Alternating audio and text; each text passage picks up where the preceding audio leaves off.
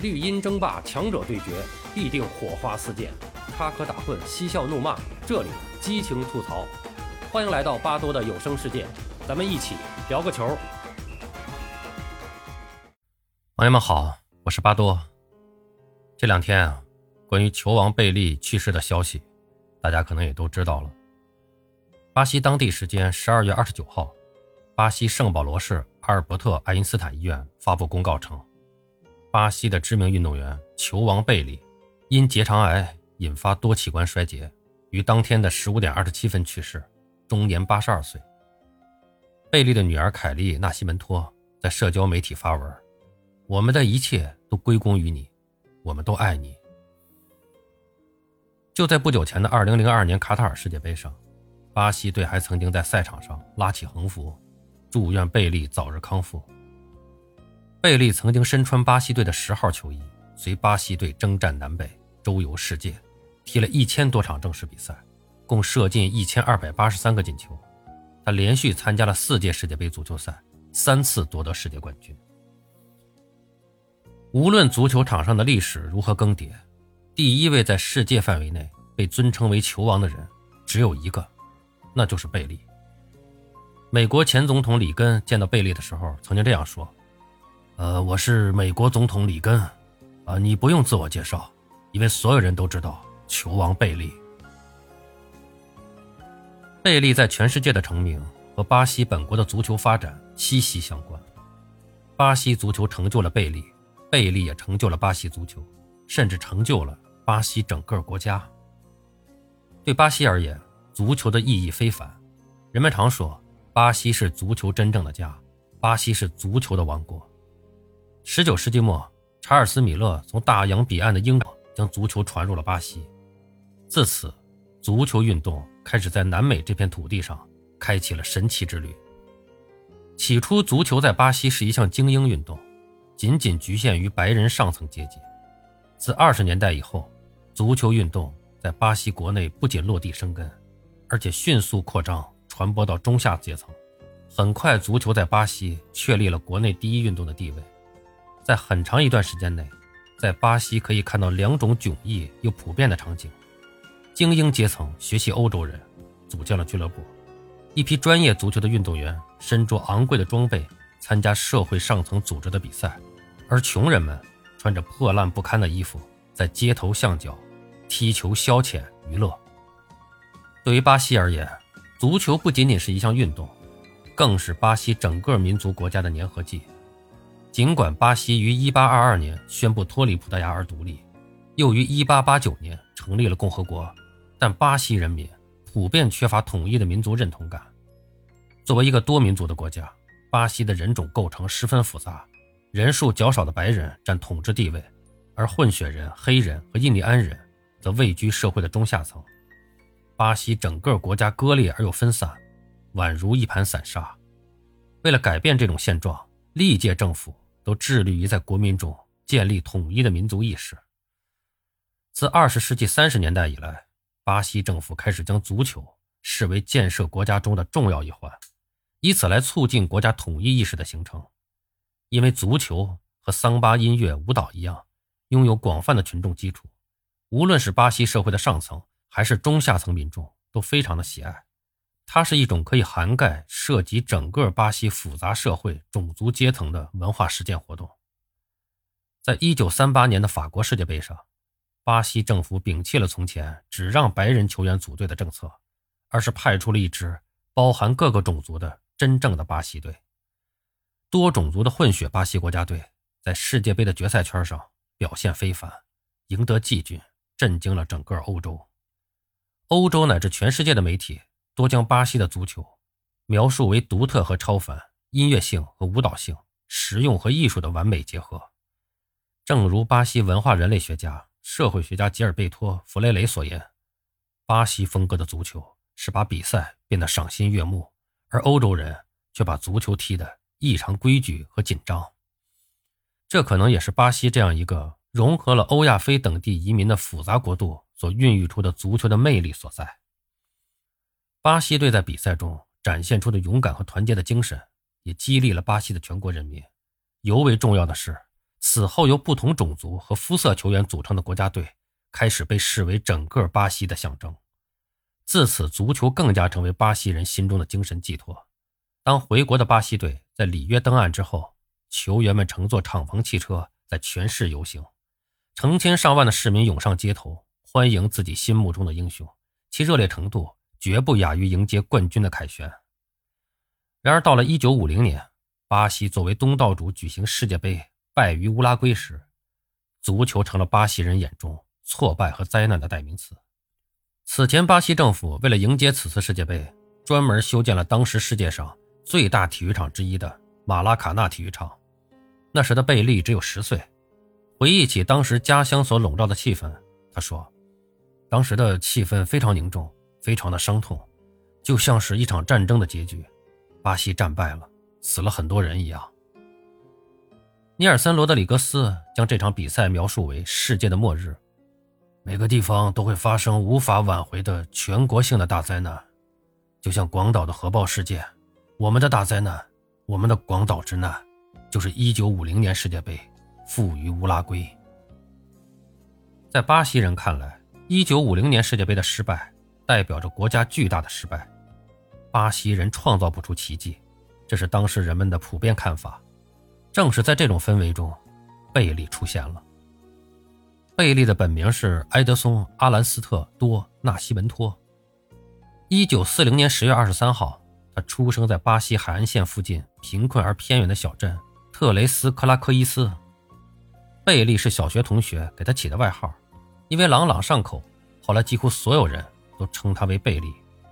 他的父亲也曾经是半职业足球运动员，受到父亲的影响，贝利从少年时期也喜欢上了足球。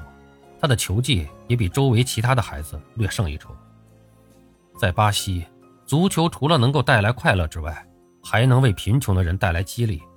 他为当时的足球运动员提供了一条通往名誉和财富的道路。不过，对于贝利当时的家庭而言，并非如此，因为贝利的父亲并没有提出名堂，而且收入十分的寒酸。他的母亲因而害怕踢球会影响孩子以后的生计。于是不希望贝利重走父亲的路，有的时候甚至会用惩罚来阻止贝利练球。不过他很快就发现，这些做法都没有办法阻止贝利天性中对足球的渴望，也没有办法压制贝利在足球方面的天分。贝利从幼时就开始擦皮鞋来补贴家用，而踢足球是他闲暇之余最爱做的事儿。十岁的时候，他和伙伴们自己组成所谓的足球俱乐部。在小镇街头踢球。十一岁那年，在一场街头足球赛中，巴西的前国脚布里托发现了贝利的足球天赋，后来辗转将他带到了圣保罗州的包鲁运动俱乐部少年队。从1953年到1956年，贝利在该队踢了三年。后来年仅十五岁的贝利又被布里托推荐到桑托斯队。贝利在桑托斯时的主教练卢拉后来谈起贝利。他认为贝利不能直接拿来和任何一位球员类比，因为他有了一名足球运动员所具备的所有优点，无论是在场上还是跃起时，他的速度都非常的快，他射门的力度合适，有强壮的身体，控球和支配比赛的能力，能玩各种花活，同时他还无私、谦虚、好相处。卢拉说：“我认为他是世界上唯一一名可以在射门时把所有注意力。”放在将球射进对手大门里面的前锋。一九五七年，也就是贝利进入桑托斯足球俱乐部的第二年，他在联赛中狂轰三十六球，震惊足坛。也就是这一年，巴西国家队也在全国范围内选拔能够代表巴西足球未来的超级英雄。贝利通过自身努力，如愿进入到了国家队。自此，球王开始了他的世界征服之旅。自1950年作为东道主的巴西败于乌拉圭之后，直到1954年瑞士世界杯，巴西国家队的表现一直不佳。巴西人甚至开始质疑对足球的喜爱和信仰，而贝利的出现让巴西人再次爱上了足球。1958年第六届瑞典世界杯上，17岁的贝利来了。为了赢得球赛，除了几名参加过1954年世界杯的老兵尼尔顿·桑托斯和迪迪以外，不少的年轻球员也被招入了国家队，贝利便是其中之一。不过他当时在队里只是个替补，仍然是边缘人物。在起初的小组赛中，巴西先后败给了奥地利和英格兰队。在当时巴西队教练费奥拉的坚持下，贝利入选了比赛的主力阵容。起初这一决定引起了球队心理咨询师的反对，他认为年仅十七岁的贝利心智还不够成熟，不适合代表巴西队出战。不过贝利在球场上的表现，证明了教练费奥拉决定的正确性。贝利上场以后，巴西队显示出了新的势头。在和苏联的小组赛中，贝利第一次登上了世界杯的战场。这场比赛，他提供了一次有效的进球助攻。随后，在四分之一决赛里，贝利打进了他世界杯的第一个进球，这也是全场唯一的进球。依靠着贝利的进球，巴西队一比零淘汰了威尔士。到了半决赛，对阵法国队，贝利开始上演帽子戏法，他连进三球。最后，巴西队以五比二击败法国，进入决赛。这连进的三球已经足够让世界记住这个刚刚十七岁的少年。在决赛中，巴西面对的是东道主瑞典队。开场不久之后，巴西队先失一球，不过巴西队很快将比分追平。上半场，贝利的最佳搭档瓦瓦连进两球；下半场，贝利发力也进了两个球，尤其是贝利在这场比赛的第一个进球，被称为世界杯历史上最精彩的进球之一。最终，巴西队五比二获胜。一九五八年世界杯以后，贝利的地位与日俱增。尽管他没有获得这届世界杯的最佳射手，但瑞典的报纸已经称他为球王。贝利就这样完成了自己在世界杯的首秀。巴西队也如愿以偿，第一次捧起了雷米特杯。不久以后，美国《时代周刊》报道，他们给现代足球展现了另一种概念：他们操纵了难以控制的足球时。就像控制着捆在他们脚上的棉球一样简单。回国以后，贝利成为巴西社会各界的宠儿，无疑对贝利的喜爱给巴西人民带来了快乐，也带来了新的信仰。他成为巴西有史以来最鼓舞人的黑人穷人形象。巴西人民在他的身上寄托了太多的情感，无论是黑人，还是混色人种，还是白人，都将这颗新星视为巴西的希望。甚至是巴西解放的象征，尤其是贫民窟里的男孩子，他们在贝利身上仿佛看到了自己，希望终有一天也能像贝利一样。后来，贝利这样回忆1958年世界杯后的场景：“我出不去了，无论去到哪儿都围满了人，我不知道该怎么办，所以对当时的情形我是很难适应的。”年少一战成名的传奇事迹，除了荣誉之外，对于年仅17岁的贝利而言，确实也是一种压力。到了1962年的智利世界杯时，22岁的贝利已经成为足球界的明星。不过这次贝利却因为受伤提前退出了世界杯。当时已经名扬天下的贝利被各路对手重点照顾，全场飞铲。由于当时没有换人制度，红黄牌制度也不完备，重伤的贝利坚持比赛，几乎只用一条腿踢球。尽管如此，一瘸一拐的贝利。依然凭借超强的视野和精准的传球，拿出了高水平的发挥，帮助巴西队战胜了对手。赛后，贝利被直接送进了医院，退出了世界杯。贝利后来回忆，也深感无奈和遗憾。那个年代的足球防守是暴力的。当时有报纸标题写道：“巴西为贝利哭泣，贝利的缺席是悲剧。”后来，贝利没有再上场，但他依旧是场上的灵魂。我们是一个团队，不只是一个球员。贝利就是带着这种信念，不断的在鼓舞着其他球员走向胜利。巴西队最后夺得了智利世界杯的冠军，这是巴西队第二次获得世界杯的胜利。二十世纪五十年代、六十年代，贝利的名字随着电视的普及，更为广泛的出现在世界面前。贝利的名字成为活广告，以他的名号可以卖任何东西，从汽油到牙膏。从球场上走下来的贝利有着无限的商业价值。除了商界外，有人曾经邀请贝利进入政界，毕竟在巴西乃至全世界，他都有着极高的号召力和影响力。但是他对此并不感兴趣。贝利从来不把自己和政府划等号，在政治上他是超脱的。贝利开始成为巴西的代名词。嘿，朋友，你来自哪儿？巴西。哦，贝利的国家。这样的对话经常发生，贝利让巴西人很骄傲地提起他们的国家巴西。他们不需要仰视英国人、德国人、法国人或者意大利人，因为在足球方面，连续两次夺得世界冠军的巴西确实超越了欧洲国家。足球也开始成为巴西举国的庆典，成为巴西文化密不可分的一部分，成为每一个巴西人身份的象征。两连冠以后，开始更加渴望能够三连冠的巴西人，将目光纷纷寄予到贝利身上。一九六六年英格兰世界杯比赛前，看到三度夺冠的横幅时，贝利并没有很开心，反而觉得是一种巨大的压力。比赛前，贝利也坦言，他曾梦想过巴西能够夺冠，然后自己退休。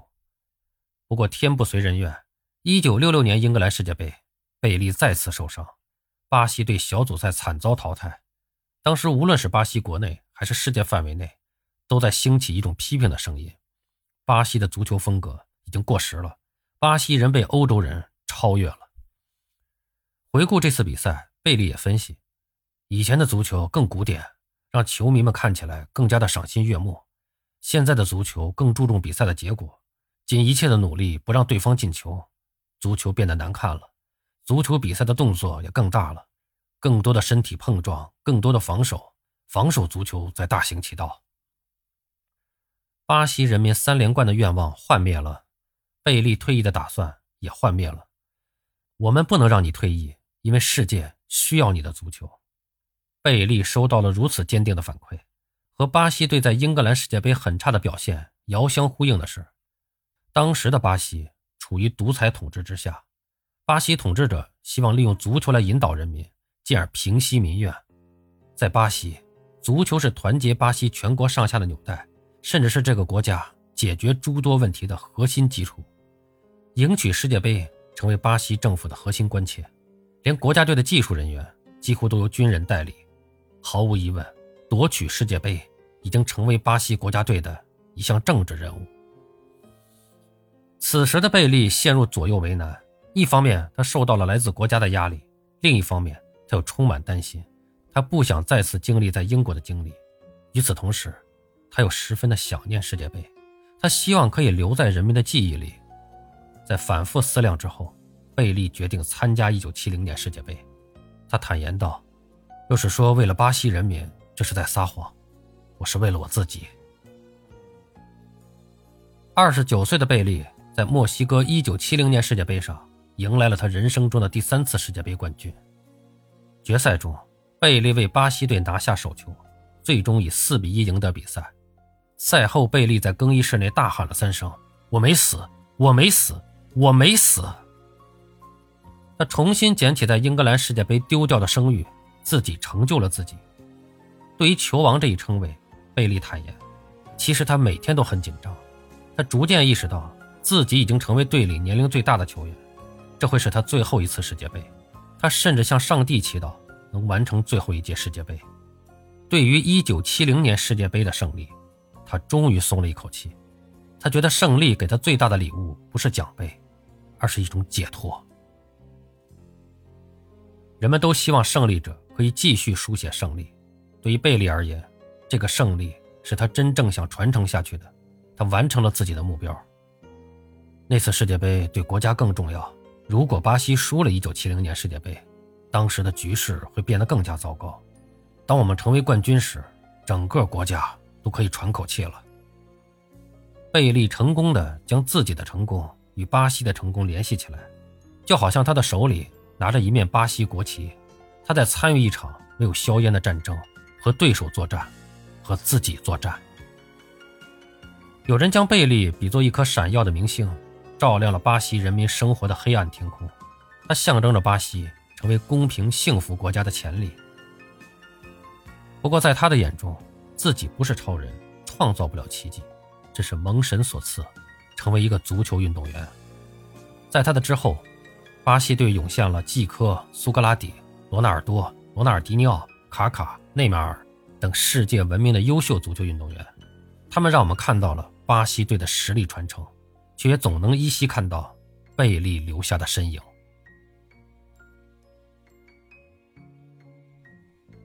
好了，朋友们，今天咱们就聊到这儿，感谢您的收听。您有什么想和巴多交流的，咱们评论区见。欢迎收听、订阅、评论、转发。我们下期再见。